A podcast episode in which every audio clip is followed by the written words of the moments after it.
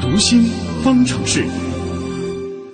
六一儿童节马上就要到了，我们每个人都是从儿童逐渐长大。可是，你是否了解这个长大的过程呢？比如说，我们是从什么时候开始有了自我意识，又是从什么时候开始形成了逻辑思维呢？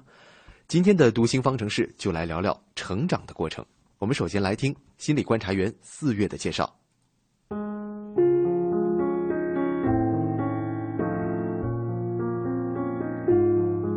谈到儿童的发展，一定会谈到近代最著名的儿童心理学家皮亚杰。皮亚杰提出了第一个关于儿童认知发展的框架理论。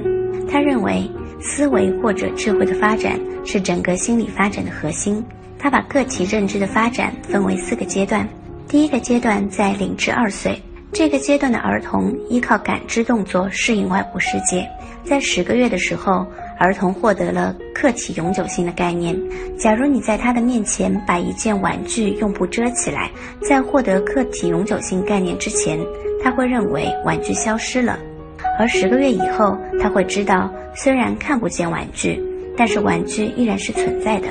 第二个阶段是在二至七岁，在这个阶段，儿童的思维和言语常常是自我中心的，并且他们没有守恒的概念。如果你把两份同样的水在他们的面前，一份倒入细长的杯子，一份倒入矮胖的杯子，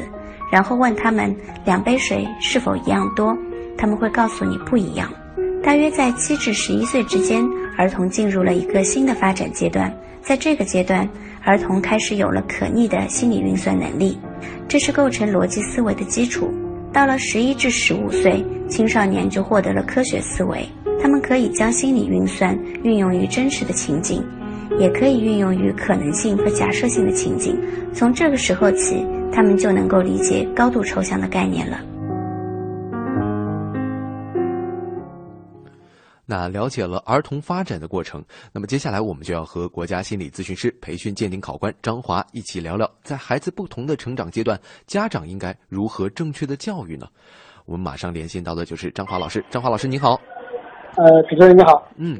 我们就先从婴儿说起吧。当一个孩子刚刚出生的时候，他是一个什么样的状态呢？他会以怎样的方式和这个世界进行互动呢？嗯，在这个婴儿刚出生的时候啊，这个我们称为胎儿期，就是嗯新生儿。这个时期呢，因为他马上从这个这个母体里出来，他就体验到了与子宫内完全不同的这种温度啊、光线啊，这种包括外界的气压、这种外界刺激啊。嗯因为他新新生出来，他比较脆弱，所以他是很难适应这个外界的这个反应的。啊，所以这个时候为了保护自己，你看新生儿、新生的婴儿基本上都处于一种睡眠状态。对，应该说，在头一个月里，他基本上是没有太多的心理活动的，他只能进行一些无条件的反射，比如说你给我吃的我就吃，啊，我该拉了我就拉，你要你要真让我痛了，我也会动一动，就是我们说的本能性的。啊、然后到了慢慢的，到了三个月以后，这个新生儿，这个一小这个婴儿啊，才会有一些触摸的动作嗯啊，比如说孩子开始慢慢的就抚摸这个这个这个小被褥啊，摸一摸自己的妈妈啊，摸摸自己的小手啊，然后到了四五个月的时候，婴儿开始想抓东西，开始抓，啊，到了六个月左右的时候，孩子的动作的协调性，他开始有一些协调啊嗯，抓东西就比较抓稳了。嗯啊等等呢，直到三岁，我们说再往后发展，到了三岁开始这个自己的活动空间增大啊，开始跟外界接触啊，等等等等嗯。其实前面我们这个四月也介绍了不少，对对，大概就是，所以它不同阶段它是不太一样的。对。那家长在婴儿的这个时期要怎么来跟孩子进行互动呢？呃，这个时候其实更多的是什么呢？你看这个，一方面呢，你不管他他的反应是如何的，嗯，我们要给他一些感官性的刺激，哦，什么叫感官性的刺激呢？因为不管是他从本能性的无条件反射，还是到后来我们去说什么叫什么，他他跟你互动笑一笑动一动，总而言之，他从无条件反射到条件反射，实际上是他心理进化的一个过程。嗯所以这个时期，不管他是无条件反射，就是本能性的活动，还是说到后来条件反射，家长要注意的是什么？要给予他在他足够小的时候，给予他足够的感官刺激。嗯比如说，你不管他听懂听不懂，你要说，你要不停地说话，你别总是觉得啊反正孩子听不懂就不说了。嗯那这个时候实际上他的听觉感官是得不到刺激的，对得不到发展的。嗯，那么他不但你要说，你也要给他一些光线的刺激，你不能把屋里的光线始终保持在一个光线啊，从来不开，从来这个这个灯，这个要么是这个一直保持一个光，他就没有这种黑与白的这种刺激，他的光，他的视觉刺激就得不到刺激。嗯那还有呢，就是温度也是一样，有些人就这个回到家里来，就像小孩一直在一个恒温的房间里，所以这个时候他就很难适应外界条件。你看，他从他从没出生的时候，在肚子里一直就是三十七度、三十六度七这个温度，就是子宫的温度。那出来之后，他需要适应外界的这种环境变化，才能够提升他心理的发展。嗯，但是你如果这个时候你一直还保持一个恒温，比如说家里就始终保持一个二十二十六度，这个孩子就得不到温度上的刺激哦，实际上他的适应性就比较就难。那包括说从感官上还可以从摸它啊，比如说你亲亲它，你要不停的去抱抱它嗯，给它一些挤压呀，给它一些这种刺激嗯，那它就会得到一个很好的发展嗯。所以我们有时候说这个顺产就会得到好，为什么呢？因为顺产它会受到子宫这个这个出生的时候会得到挤压嘛。对所以也就是说，在一定意义上，这种外界的给予他的这种，不管是视觉上、听觉上、触摸觉上、温度觉上等这种刺激，对他来说非常具有积极的意义。嗯这时候是家长在比孩子比较小的时候需要做的。对，那像我们一些心理学理论方面的一些研究也是这样说，就是孩子小的时候要多给他一些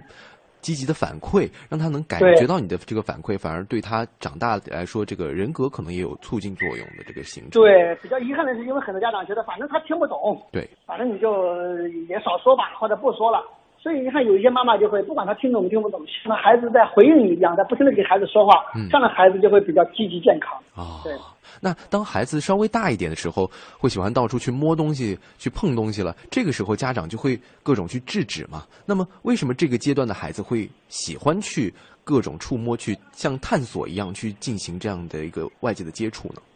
对你的这个词用的特别好，实际上它就是对外界的一种探索。你想，他从对很多东西的未知哦，到变成和外界开始互动，开始接触外界的刺激，这个时候他也需要对外界的刺激做出反应。嗯，一方面是一种本能的反应，另一方面他也需要对外界的这种新鲜的刺激做出一种回应。嗯所以他去抓，他去摸，他去探索，实际上就是对心智的一种一种学习。哦，啊，这个时候其实我们应该给予他各种尝试，给予他各种鼓励，嗯啊，或者给对去给他一些积极的互动，而不应该去制止。哦，有时候可能有一些小孩儿，就是比如说我外甥女，她可能就会喜欢去撕纸巾，她也嗯是一种她自己去探索的一个过程嘛。对，他去也是，他就撕着玩儿，他这其实这种撕纸巾，我们不但撕纸巾，有时候我们小的时候还要训练他干嘛？不但撕东西，还要把小撕下来的小纸片儿你弹成小团儿哦。就这个锻炼，啊比起你很多做很多早教可能都好哦啊，锻炼他手指的活动啊，可以锻炼他脑部的发育啊，等等等等。嗯这种指部的这种手指，因为我们手部对应的大脑里边的区域是很高的，就是你的手部的活动对在大脑里动作技能这块上，在大脑头部皮层里面对应的区域是非常大的。对你手部的活动是可以锻炼大脑的开发的。嗯对，啊，那等孩子再大一点的时候，有些家长可能会开始嫌孩子烦了，尤其是当孩子可能黏着大人要陪他们玩的时候，或者说总是问大人一些很奇怪的问题的时候，这是不是说明孩子已经开始有了自己的思维了呢？对，因为这个到这个孩子到了三岁的时候，我们把三岁的孩子称为发问期。嗯，就孩子问题特别多，比如说为什么天上有月亮啊？对那为什么月亮是亮的呀？嗯为什么月亮旁边有有有这个星星啊？为什么星星比月亮多啊？大人会觉得很无聊。对实际上是这个时候孩子这个这个思维发展的非常高速发展的一个阶段，嗯他慢慢的开始去探索外界，他需要通过这种这种发问去获取外界的知识。嗯，这是孩子很进步的一个表现。所以，但是家长一旦制止了之后，这个时候孩子就会就会慢慢慢慢这种探索欲望降低，嗯因为他受挫了嘛。实际上是不利于孩子创新能力的发展哦以及思维能力的发展的。哦，所以说我们家长还是更应该积极主动的去给他们做一些反馈，让他们能感受到，其实这也是一种关爱儿童的方式了。我觉得，对，你看那很多小孩儿，他因为探索心，他就把玩具给拆开了，嗯拆坏了，所以家长就很烦，说你看我给你买的东西，你给我弄坏，就会去制止。其实这很不好的，对家长应该给予鼓励。当然呢，你鼓励完之后，你可以说了，哎，下一次我们再尝试一起组装好啊，嗯，啊，或者给他一些这个其他的介绍，这个是可以的。嗯，但是你不能上来第一时间就是制止、批评，这是很不好的。还是比较正向的引导来说会更好一些。对对对，那我们常说青春期是一个叛逆的阶段，但是有些小孩儿他好像也会表现得特别倔强，是不是儿童时期也会有这个叛逆期呢？有。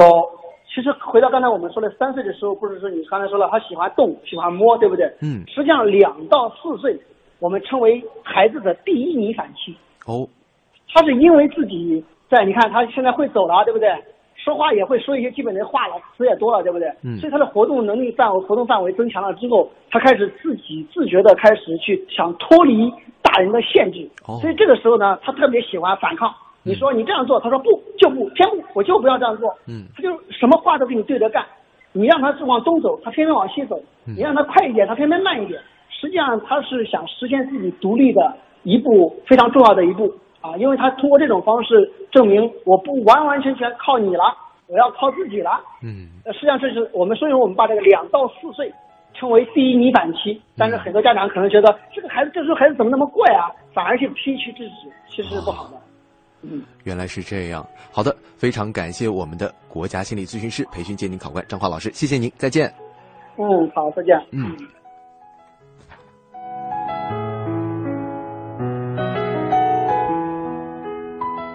所以说，在我们的生活当中，家长朋友们可能还是要给孩子们更多正向的引导，来帮助他们成长。